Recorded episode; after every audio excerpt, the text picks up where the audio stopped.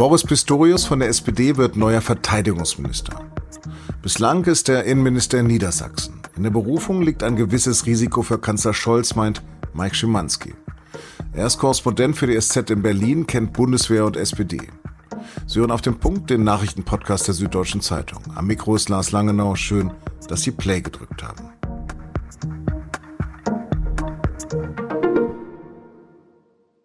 Was gab es für Spekulationen, wer neuer Verteidigungsminister wird, auch von unserer Seite? Dienstagvormittag aber ist klar, Boris Pistorius wird Nachfolger von Christine Lamprecht. Eine Überraschung, auch für ihn. Pistorius ist 62 und gestandener Landespolitiker. Er war Bürgermeister von Osnabrück und ist aktuell noch Innenminister von Niedersachsen. Sturmfest und erbverwachsen könnte man ihn nennen, wie es in der schrecklich martialischen Niedersachsenhymne heißt. Mit 16 ist er in die SPD eingetreten, heute zählt man ihn eher zum rechten Flügel der Partei. Am Dienstag gab es dann ein kurzes Statement von ihm in Hannover. Er sagt, er habe Demut und Respekt vor einer so gewaltigen Aufgabe. Das Verteidigungsministerium ist schon in zivilen, in Friedenszeiten eine große Herausforderung und in Zeiten, in denen man als Bundesrepublik Deutschland an einem Krieg beteiligt ist, indirekt noch einmal besonders. Und von daher bin ich mir der Verantwortung und der großen Bedeutung dieser Aufgabe natürlich sehr bewusst und bin umso dankbarer, dass sie mir zugetraut wird und werde mich vom ersten Tag an mit 150 Prozent in diese Aufgabe reinstürzen.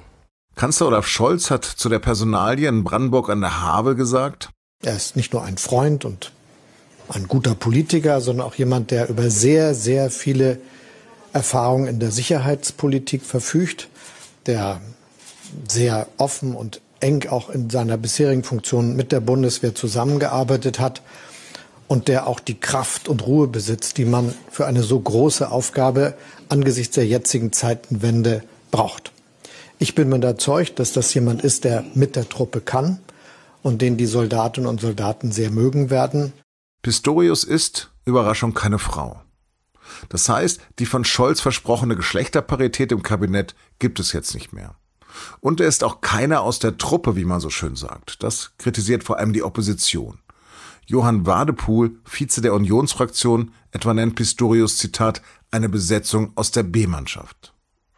Eine Schonfrist bekommt Pistorius jedenfalls nicht. Aber ist er nun die richtige Wahl? Das habe ich den SZ-Bundeswehrexperten Mike Schimanski gefragt. Mike, hattest du Boris Pistorius auf dem Schirm? Boris Pistorius taucht als Name eigentlich seit gestern, seit Montag in den Diskussionen hier in Berlin auf.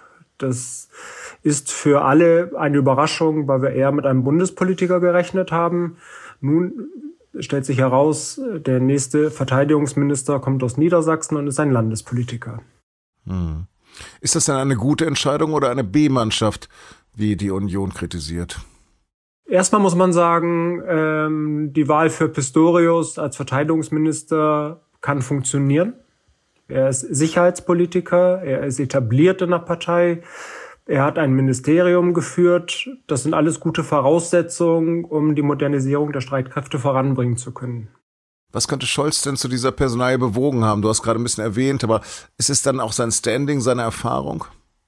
Am Ende hat Scholz nicht viel Auswahl gehabt. Das ist sein Problem. Lars Klingbeil, der Parteichef, zögert ins Verteidigungsministerium zu wechseln. An der Stelle, der ist, wird er auch gebraucht. Das trifft auch auf Wolfgang Schmidt so, dem engsten Berater von Scholz im Kanzleramt und seinem Kanzleramtschef. Dann wird schon dünn, wenn man sich umschaut, wer die Aufgabe übernehmen könnte. Gesucht wird jemand mit Ministeriumserfahrung und äh, Zugang zur Sicherheitspolitik. Dann kommt man schnell auch auf Boris Pistorius. Jetzt habt ihr schon einen Text darüber geschrieben und so ein bisschen Konfliktpotenzial seht ihr ja. Wo drin seht ihr das? Pistorius ist ein selbstbewusster Politiker. Er ist äh, seit zehn Jahren Innenminister. Er hat die Höhen und Tiefen der SPD miterlebt. Er wird kein reiner Befehlsempfänger aus dem Kanzleramt sein. Darin liegt ein gewisses Risiko für Kanzler Scholz, dass Pistorius äh, sehr viel eigenen Willen entwickelt. Fürs Ministerium ist es wichtig, eine Person an der Spitze zu haben, die eine eigene Autorität aufbaut. Immerhin hat er ja gedient, aber was bringt Pistorius denn sonst noch für Qualifikationen mit für dieses Amt? Eine Offenheit für die Welt, in der er sich bewegt. Er ist Innenminister in Niedersachsen, er kennt die Welt der Polizei, er hat den Wehrdienst gemacht, er kennt die Welt der Bundeswehr. Es dürfte keinerlei Problem für ihn sein, erstmal einen Draht zu den Soldatinnen und Soldaten aufzubauen. Das ist nach der Erfahrung mit Christine Lambrecht schon mal ein großer Punkt. Also Pistorius kann mitreden vom ersten Moment an. Ihm muss das Ministerium nicht in Gänze erklärt werden. Er wird Zeit brauchen, um sich einzuarbeiten in ganz komplexe Themen, in wichtige Rüstungsvorhaben, aber er startet mit viel Vorwissen. Was könnte denn diese Personalie für die Ukraine bedeuten, konkret für die Lieferung von Kampfpanzern? Wie auch immer man persönlich zur Lieferung von Kampfpanzern steht. An der Spitze des Verteidigungsministeriums gilt es vor allem auch zu beachten, was kann die Truppe abgeben. Da wird Pistorius ähnlich wie Lambrecht vor der Herausforderung stehen, dass die Bestände der Bundeswehr selbst sehr klein geworden sind. Viel Gerät, was auf dem Papier vorhanden ist, faktisch nicht einsetzbar ist, weil es gerade in der Umrüstung sich befindet, weil es kaputt ist. Die Möglichkeiten, Gerät an die Ukraine abzugeben, sind und bleiben auf absehbare Zeit sehr begrenzt. Das wird auch äh, ein nächster Verteidigungsminister, in diesem Fall Boris Pistorius, nicht außer Acht lassen können. Also falls das Herz brennen sollte, viel abzugeben, die faktische Lage setzt dem enge Grenzen. Nochmal ganz grundsätzlich. Er hat in vielen innenpolitischen Dingen den Ruf, ein harter Hund zu sein. Ist das nötig, um die Aufgaben der Bundeswehr wuppen zu können? Es braucht Autorität in diesem Amt. Ein Verständnis für die Bundeswehr und ein Verständnis, wie die Bundeswehr in Zukunft aufgestellt sein muss. Pater Hund, ja, ich, ich glaube, ein Minister, eine Ministerin in dem Amt, in diesem Haus muss darauf achten, dass er die Leute nicht auf der Nase herumtanzen. Pistorius wird sicher klare Worte finden und Orientierung geben. Das, das kann funktionieren mit ihm. Er bringt eine, von sich aus jetzt schon eine starke Autorität mit. In ein paar Stichworten, was sind denn die drängendsten Baustellen der Bundeswehr? Das ist äh, ganz, ganz aktuell in den nächsten Tagen steht an zu diskutieren, welche weiteren Hilfen die Verbündeten der Ukraine geben. Also auch Deutschland wird vor der Frage stehen, Kampfpanzer ja oder nein. Das sind Fragen, die werden sich Pistorius schon von Donnerstag anstellen und spätestens am Freitag, wenn die Ukraine-Kontaktgruppe in Rammstein zusammenkommt. Dann geht es äh, sofort weiter, die eigene Einsatzbereitschaft der Truppe zu erhöhen. Bis 2025 hat Deutschland der NATO eine voll ausgestattete Heeresdivision Million zugesagt. Dafür müssen Anschaffungen getätigt werden. Die Truppe muss besser ausgerüstet werden. Von Tag eins an geht es darum, mehr Geld in die Bundeswehr zu investieren und dafür zu sorgen, dass tatsächlich Material ganz unten bei den Soldaten auch ankommt. Wird er der neue starke Mann im Kabinett sein und damit auch eine Art Ersatzkanzler? Da mit, mit solchen Einschätzungen wäre ich vorsichtig. In der Vergangenheit hat die Arbeit im Verteidigungsministerium die Amtsinhaber so sehr gefordert, dass sie eigentlich keine Zeit hatten, anderen Ambitionen nachzugehen. Von der Leyen zum Beispiel war, als es um die Nachfolge im Kanzleramt ging, komplett absorbiert mit Bundeswehrthemen. Annegret Kamp-Karrenbauer hatte auch Mühe, Parteivorsitz und Bundeswehr unter einen Hut zu bringen ich denke, in der Bundeswehr steht so viel Arbeit an. Derjenige, der das Amt führt und ausfüllt, hat, hat wenig Raum, über weitere Karriereschritte nachzudenken. Die Vergangenheit hat auch gezeigt, es ist schon ein Erfolg, das Ministerium zu verlassen, ohne, ohne die Karriere ruiniert zu haben. Hm. Nochmal ganz grundsätzlich mit dem Blick aufs Kabinett. Wäre er vielleicht besser doch ein Innenminister gewesen anstatt Verteidigungsminister? Ich denke, als Innenminister hätte er noch nahtloser an die Arbeit in Niedersachsen anknüpfen können. Jetzt kommt im Verteidigungsministerium auch eine gewaltige außenpolitische Dimension dazu.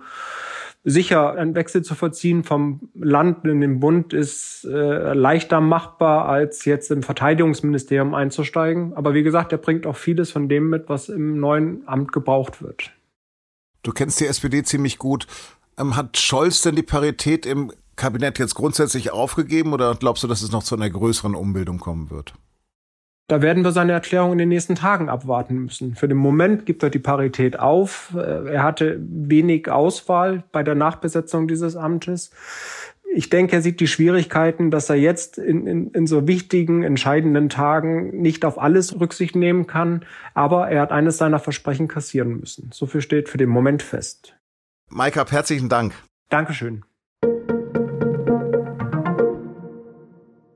Es war der bislang schlimmste Angriff seit Jahresbeginn. In der zentralukrainischen Stadt Dnipro ist infolge eines russischen Raketenangriffs am Wochenende ein neunstöckiges Wohnhaus eingestürzt. Die traurige Bilanz, mindestens 44 Tote, 79 Verletzte und wohl noch 20 Vermisste. Die Suche nach ihnen haben ukrainische Rettungskräfte am Dienstag eingestellt. Nach dem Juwelendiebstahl aus der sächsischen Schatzkammer haben drei der sechs Beschuldigten ihre Tat gestanden. Für das jüngste Mitglied des Berliner Remo-Clans war der Coup ein echtes Abenteuer. Das hat der 23-jährige Angeklagte im Dresdner Gerichtssaal gesagt. Das Grüne Gewölbe in Dresden galt als eins der am besten gesicherten deutschen Museen. Dennoch kam es Ende 2019 zu diesem spektakulären Kunstdiebstahl. Der Prozess wird am Freitag fortgesetzt mit der Erklärung eines vierten Angeklagten. Wenn Sie mehr zu dem Fall wissen wollen, wir haben einen Podcast dazu gemacht. Den Link dazu finden Sie in den Show Notes.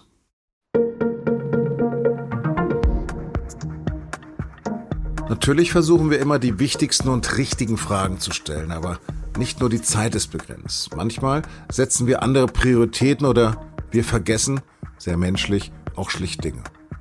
Nobody's perfect. Wenn Ihnen also mal etwas unklar oder offen geblieben ist, dann schreiben Sie uns. In unserer Wochenendsendung beantworten wir regelmäßig Ihre Fragen zu den Themen, über die wir in unseren Sendungen sprechen. Wir freuen uns sehr über Ihre Nachfragen, aber auch Kritik und Lob unter podcast.sz.de. Redaktionsschluss für Auf dem Punkt war 16 Uhr. Produziert hat die Sendung Emanuel Pedersen. Vielen Dank fürs Zuhören und bis morgen.